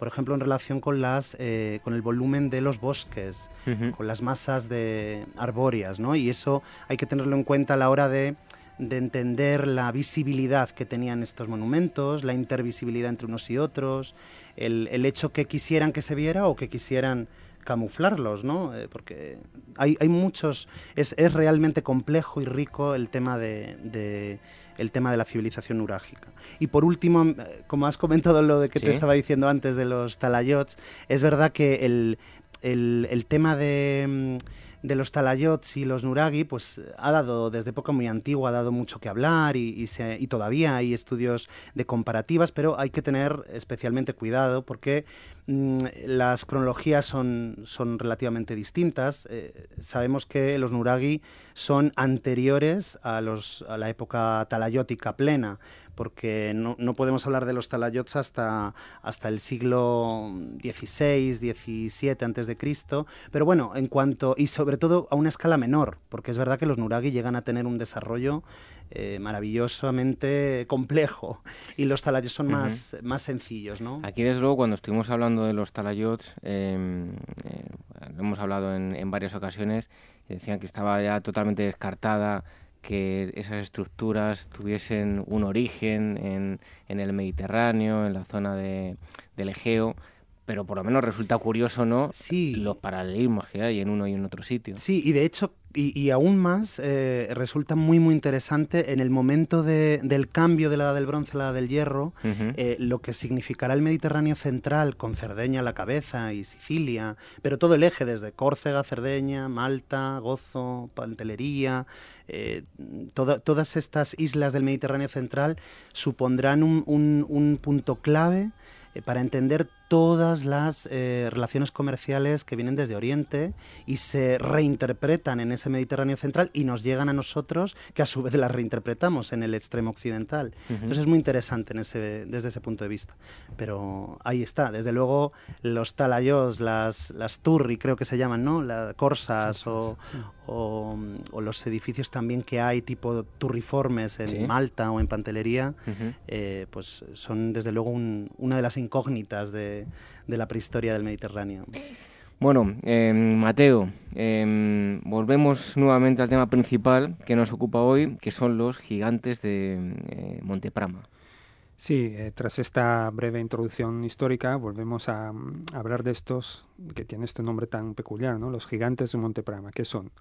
Pues la historia empieza eh, en los años 70, cuando un agricultor del local de la zona de de Cabras, ¿eh? un pequeño eh, pueblo cerca de la provincia de Oristano, la parte occidental de la isla, en la mitad de la costa, eh, pues se encuentra arando unas mm, restos de piedra que tenían una, una efectivamente una mm, decoraciones y unas mm, que parecían cabezas realmente decoradas talladas de forma en forma humana eh, pues entonces inmediatamente avisando las autoridades competentes eh, y pocos años después eh, poco tiempo después se, se, empiezan a realizar unas primeras excavaciones, unos primeros sondeos.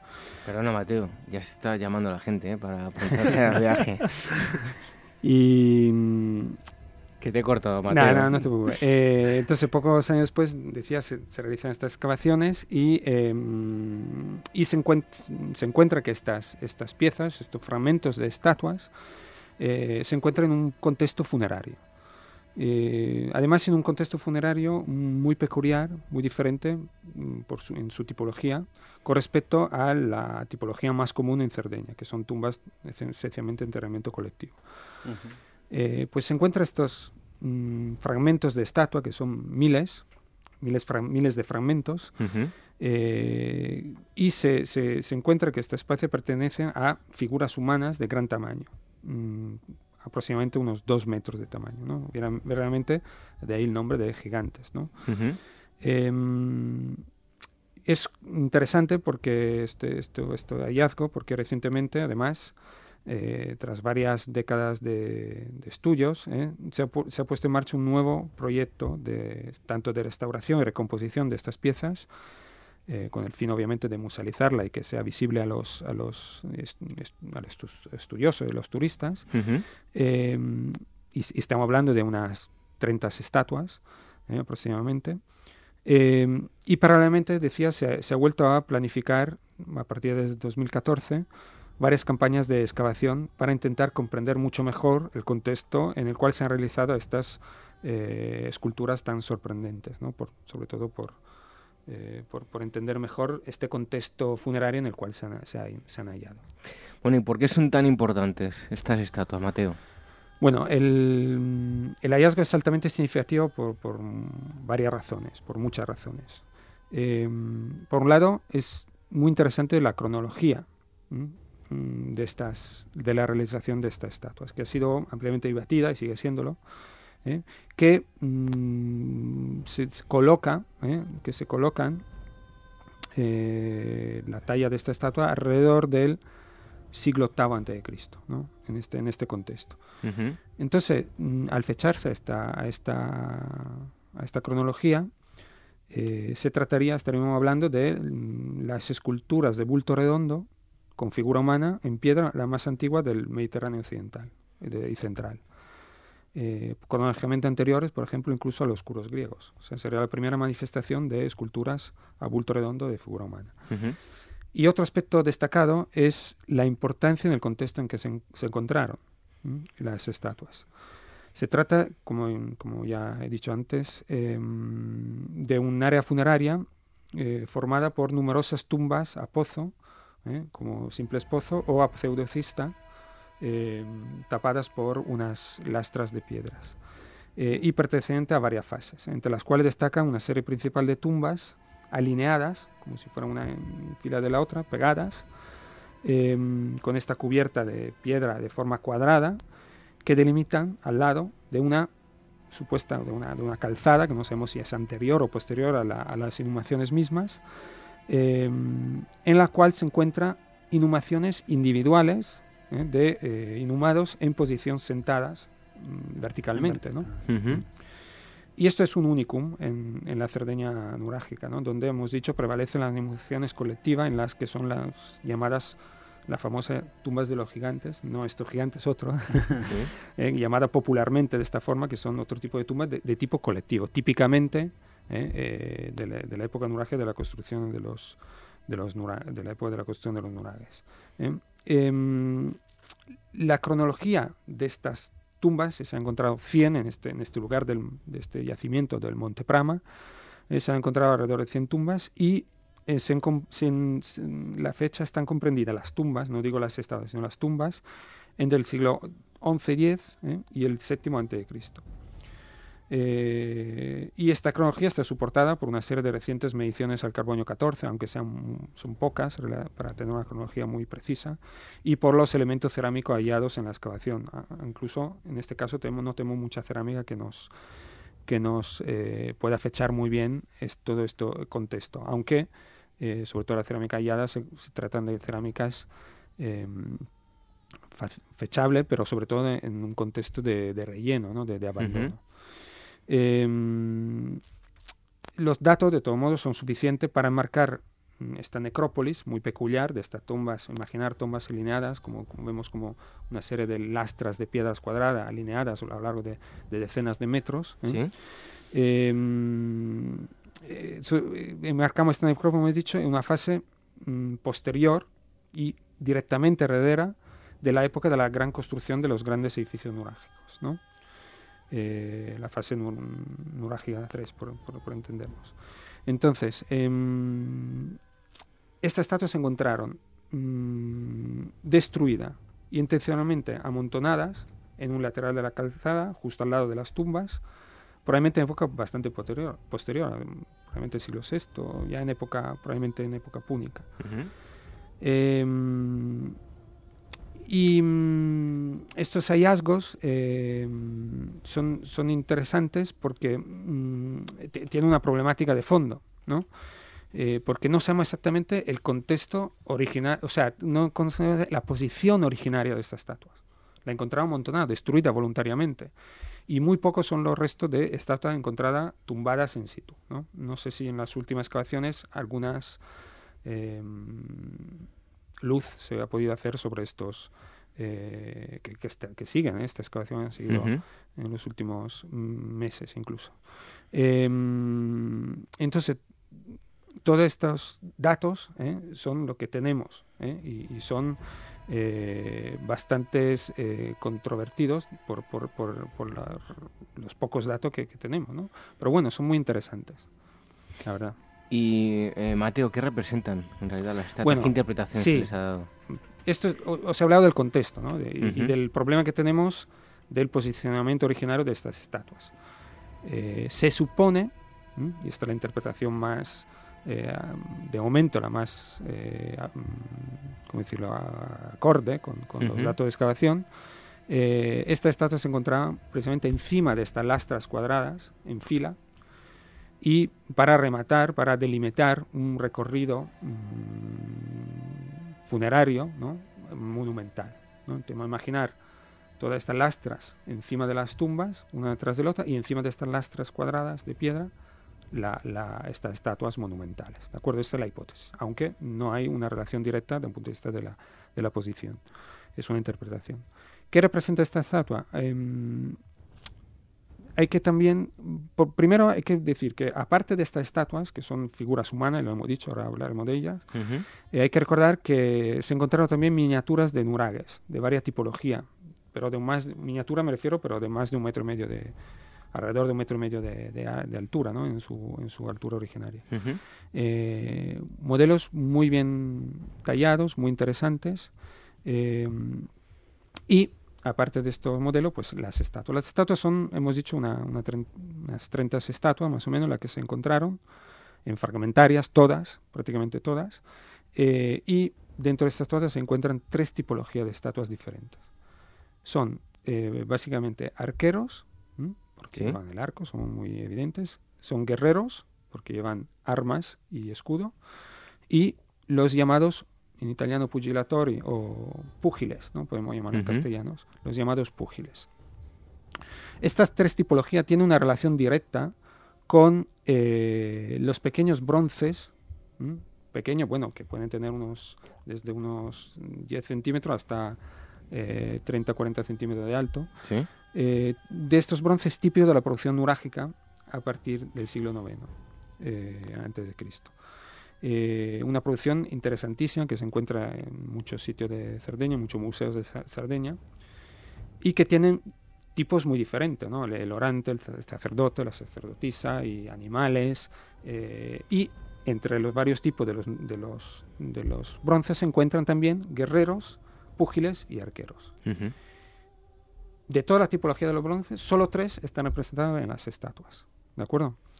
Eh, y hay una estrecha relación iconográfica y de posición, etcétera, entre eh, y de detalles entre estos bronces, sobre todo de un tipo de bronce que, llamado por los arqueólogos el grupo Albini, eh, con estos arqueros, con estas estatuas, arqueros, guerreros y púgiles. ¿eh? Solo, utiliza, solo, utiliza, tres tipologías.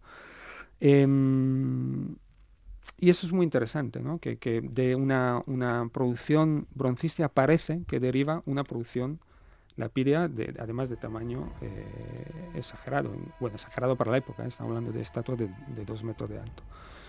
Y hay elementos que se repiten tanto en los bronces, aunque en una relación por, de porcentaje menor con respecto a las estatuas, de elementos muy típicos y posiciones muy típicas que, que, vemos en los bronce y en las estatuas, en las estatuas mismas.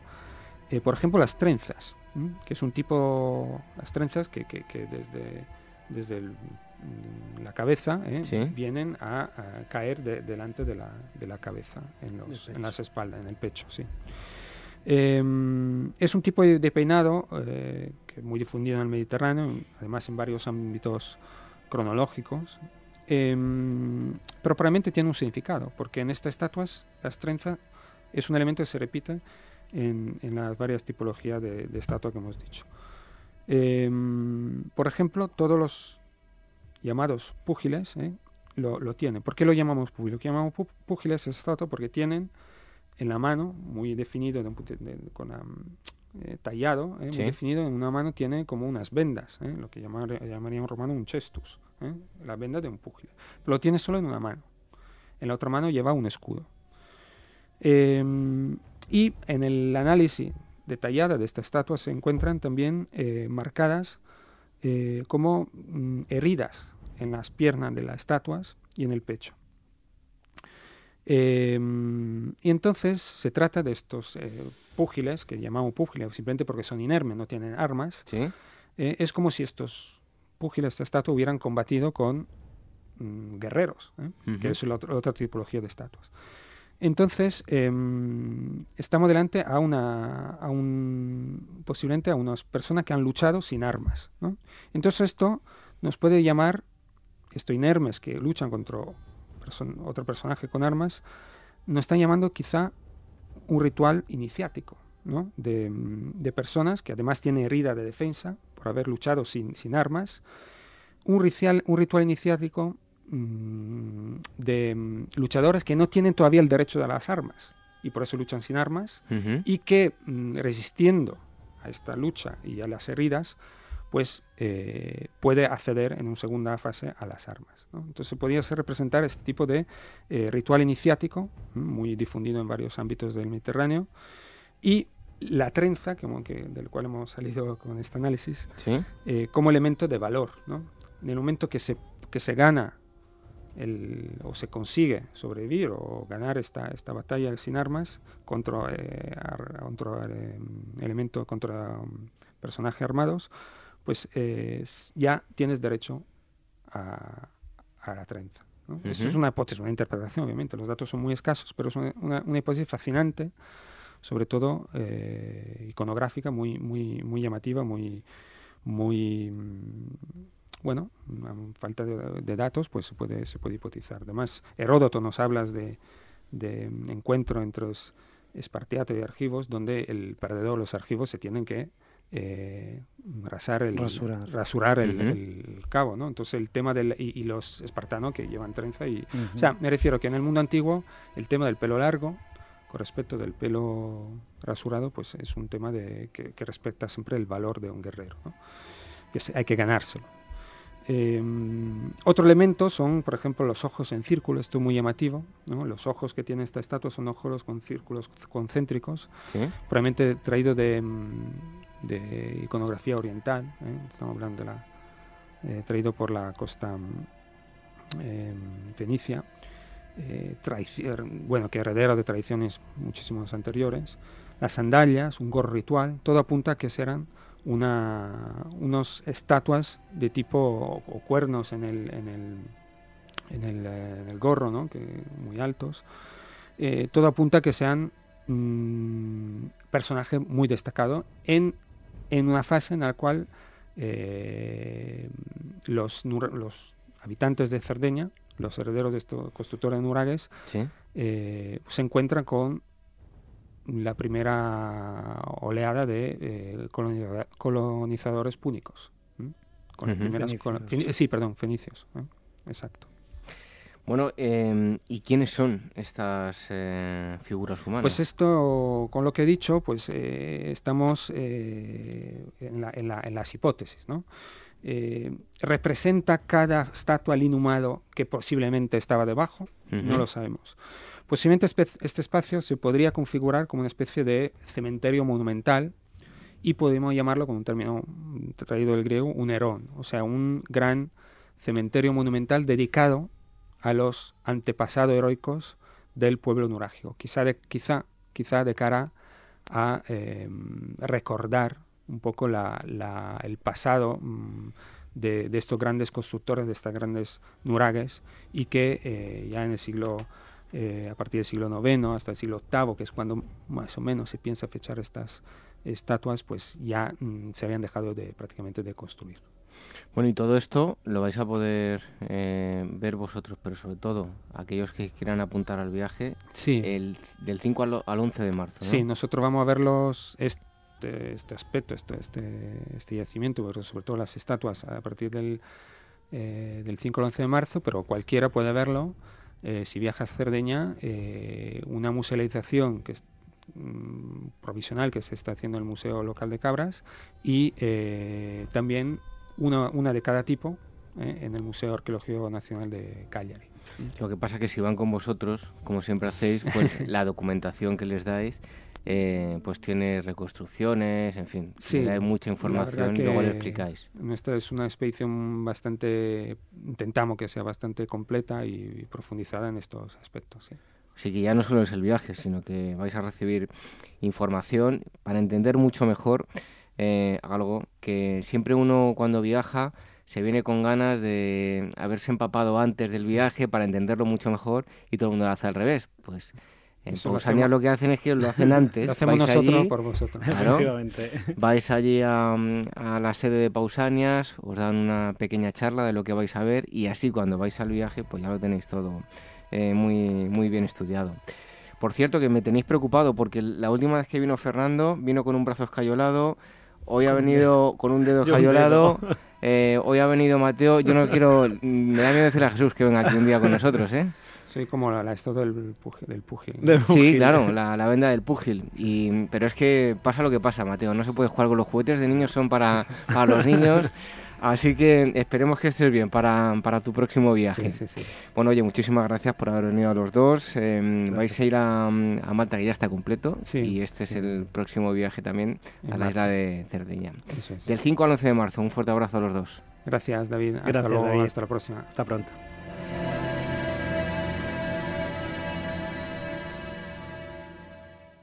Lo que había supuesto la mayor gesta de Napoleón, alcanzar Moscú en el corazón del imperio ruso, se convirtió en breve en la tumba de su entonces invencible ejército. Este mes, Despertaferro Historia Moderna sigue los pasos de los desdichados soldados franceses en su catastrófica retirada del suelo ruso, acosados por el enemigo y acompañados por la enfermedad, el frío, el hambre y la muerte. A la venta en librerías, kioscos, tiendas especializadas y despertaferro-ediciones.com.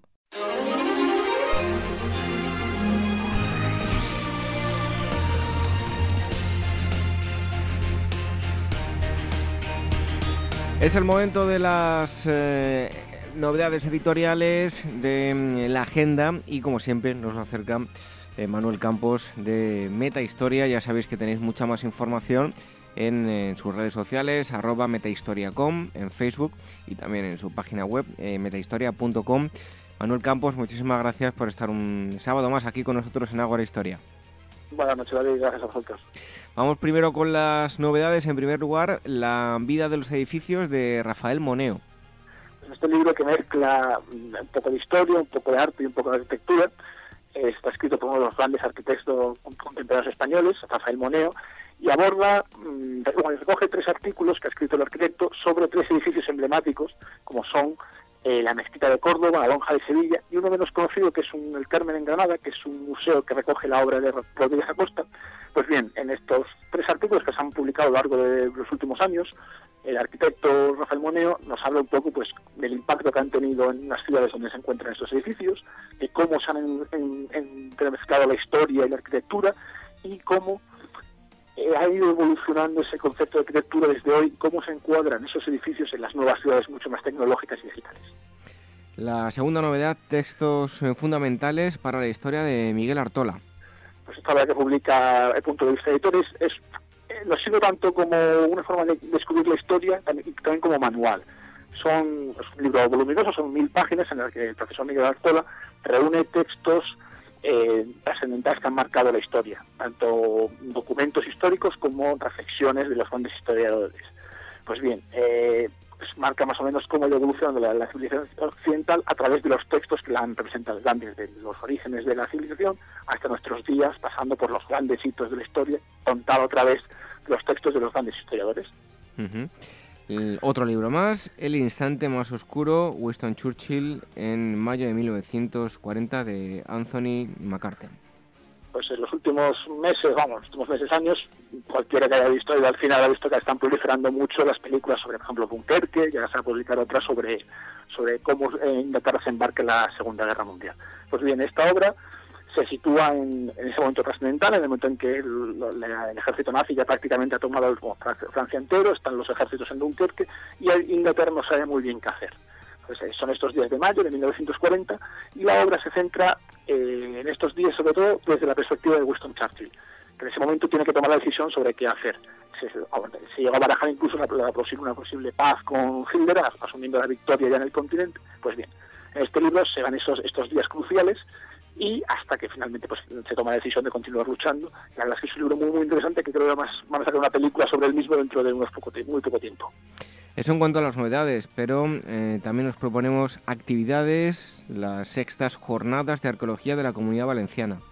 Pues sí, efectivamente, el del, 15 al 17 de, diciembre, a partir del jueves que viene, se celebran estas conferencias en el Museo Arqueológico de Alicante, en el que se van a pues convencer un poco que están sobre todo enfocadas al patrimonio, la conservación del patrimonio, pero también va a tener elementos de arqueología y bueno, se van a reunir los, eh, aunque está centrada la comunidad valenciana y sobre todo eh, arqueólogos de esta, de esta región, pues también van a participar de toda España y se van a tratar asuntos muy, muy, muy interesantes. Otra actividad más, en este caso ciclo de conferencias Iberia antes de Roma. Pues la Fundación Juan March ya la semana pasada avisábamos que Teresa Chapa iba a dar una conferencia sobre los ídolos, pues eh, la próxima semana, el martes 12, Martín Almagro nos hablará de los pueblos prerromanos del País Vasco y el jueves 14, Sebastián Celestino nos habla de los tarpesos. Pues estas conferencias van a tener lugar en la Fundación Juan March, aquí en Madrid, y van a tener lugar a las siete y media. Como ya dijimos la semana pasada, recomendamos a que todo el interesado que reserve un con antelación porque suelen estar completamente llenas y no suele haber, como es hasta completar el aforo, no siempre suele haber sitio para todo el mundo. Y por último nos hablas de una exposición, Carlos I, Memento Regis. Pues así es, exactamente. El, hoy digamos, este año hace 500 años de la llegada, la primera llegada de Carlos V a España, que recordar que Carlos V o Carlos I de España no, no nació aquí, llegó de Flandes, y se conmemora pues, el quinto centenario de su llegada. La exposición, esta vez nos vamos fuera de las grandes eh, capitales, grandes ciudades españolas, está en el, el Real Monasterio Santa Clara de Tordesillas, en la provincia de Valladolid. Es un pueblo precioso y aquí en esa exposición, que pequeñita, es decir, no acostumbrada a las grandes que solemos citar, pues me recoge un poco los, documentos más interesantes, objetos y un poco la historia de cómo fue la llegada de los quintas.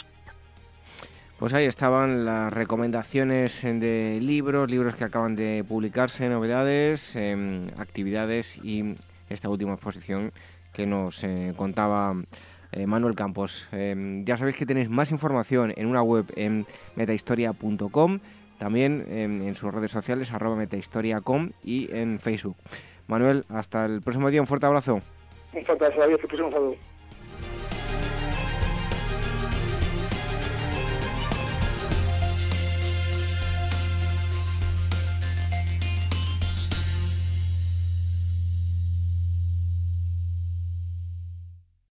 En un nuevo número especial, Despertaferro vuelve a seguir los pasos de la Legión Romana, en esta ocasión durante el siglo II después de Cristo. Dirigido por emperadores míticos como Trajano, Adriano o Marco Aurelio, el imperio alcanzó el momento de mayor esplendor y extensión territorial, un periodo de apogeo que solo se podía conservar si las legiones combatían con más tesón que nunca a los enemigos de Roma. A la venta librerías, kioscos, tiendas especializadas y despertaferro-ediciones.com.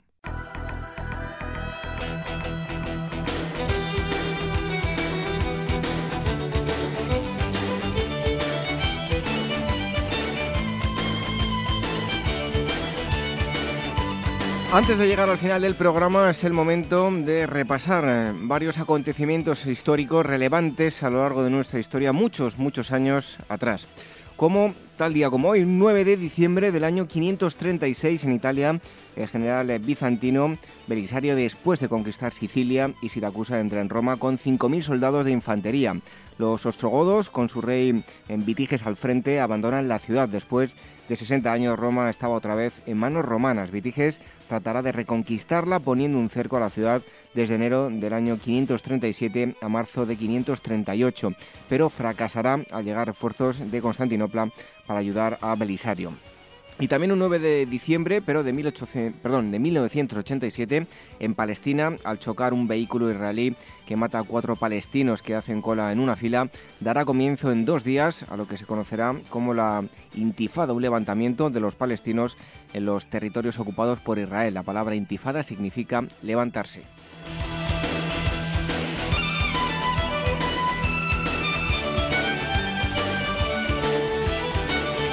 10 de diciembre del año 1815 nace en Londres Augusta Ada Byron, hija del poeta Lord Byron y por matrimonio condesa de Lovelace. Será eh, más conocida como Ada eh, Lovelace eh, y se convertirá en una brillante matemática que desarrollará la programación como una manipulación de símbolos de acuerdo a unas normas para que una máquina sea capaz de seguir unas instrucciones en una temprana versión del ordenador programable. En 1979 se creará el lenguaje de programación ADA que lleva este nombre en su honor. Y también un 10 de diciembre del año 1948, en París, la Asamblea General de Naciones Unidas adopta en su resolución 217A la Declaración Universal de los Derechos Humanos que recoge los eh, derechos humanos considerados básicos, queriendo dar respuesta a los horrores de la Segunda Guerra Mundial, además de ser un intento para tratar de sentar las bases de un nuevo orden internacional.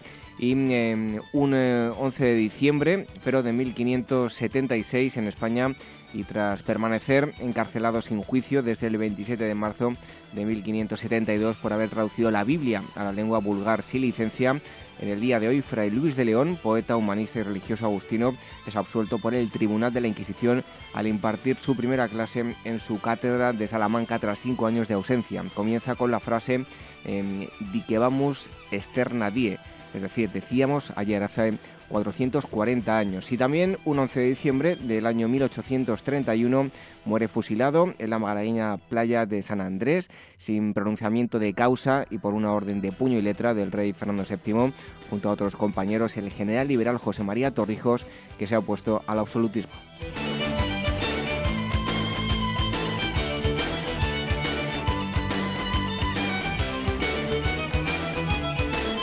12 de diciembre del año 1098, durante la primera cruzada, tras muchos días de asedio, los ejércitos de Raimundo IV de Tolosa y Bohemundo toman la ciudad de Marat al-Numan, en la actual Siria, lograr derribar los eh, zapadores un gran bloque de la muralla.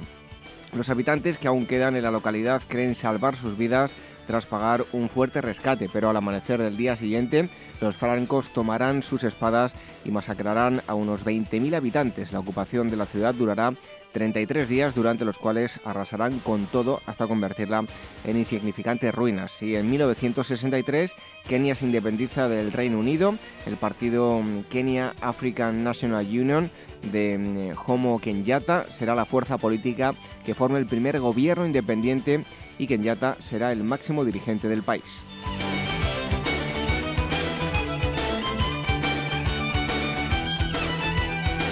13 de diciembre del año 1250 muere en Apulia, sur de Italia, el emperador romano germánico y rey de Sicilia, Chipre y Jerusalén Federico II.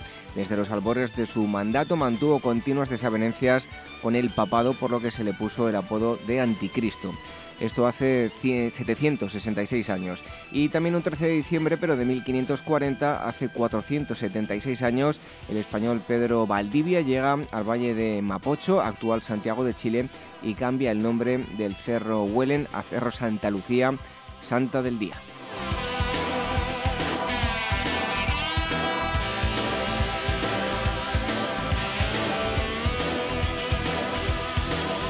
14 de diciembre del año 1927 en España, la compañía aérea Iberia inicia operaciones de vuelo en este día cuando un avión bimotor Robac Roland despega del aeródromo de Carabanchel en Madrid con destino a la cosmopolita Barcelona. Y en el año 1988 en España los sindicatos UGD y comisiones obreras convocan una huelga general que es secundada masiva y pacíficamente por los trabajadores lo que obliga al gobierno socialista de Felipe González a retirar la reforma laboral que está proponiendo e incrementar el gasto social. El seguimiento es superior al 95% de la población activa.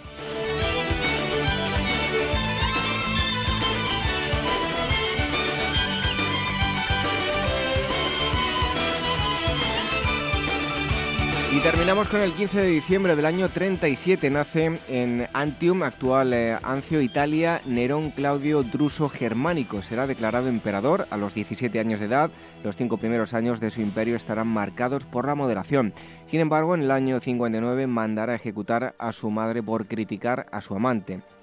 En el 64 la ciudad de Roma sufrirá un pavoroso incendio del que culpará a los cristianos, iniciando así las persecuciones a los seguidores de Cristo. Continuará gobernando con escándalo y barbarie hasta que en el año 68 las regiones de Hispania y la Galia, junto a su guardia pretoriana, se rebelen obligándole a huir a Roma de el huir de Roma. El Senado le declarará enemigo público y se suicidará poco después.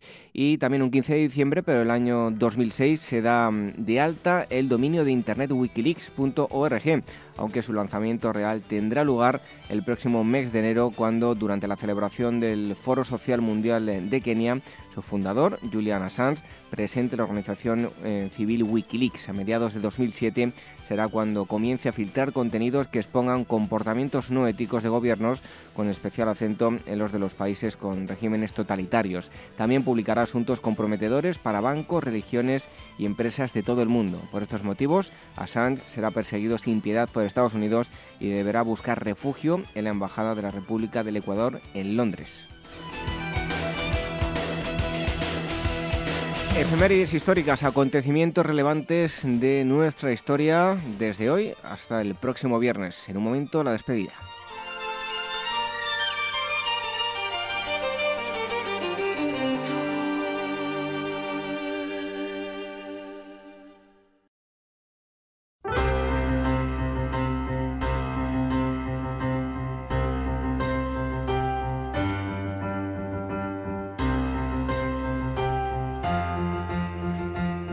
Marchamos, pero regresamos la próxima semana. En esta Asamblea 217 os hemos hablado en primer lugar de la muerte y resurrección de Jesús, lo que sabemos y lo que no, y las conclusiones a las que podemos llegar, todo ello con Javier Alonso. En segundo lugar, nos hemos ido hasta la Rusia del año 1812, la retirada de Napoleón con Alex Claramunt, director de Despertaferro Historia Moderna. Y en tercer lugar, nos em, hemos ido junto con Mateo Velardi y Fernando Alonso, de Pausanias Viajes Arqueológicos, hasta Cerdeña para conocer unas construcciones de la protohistoria.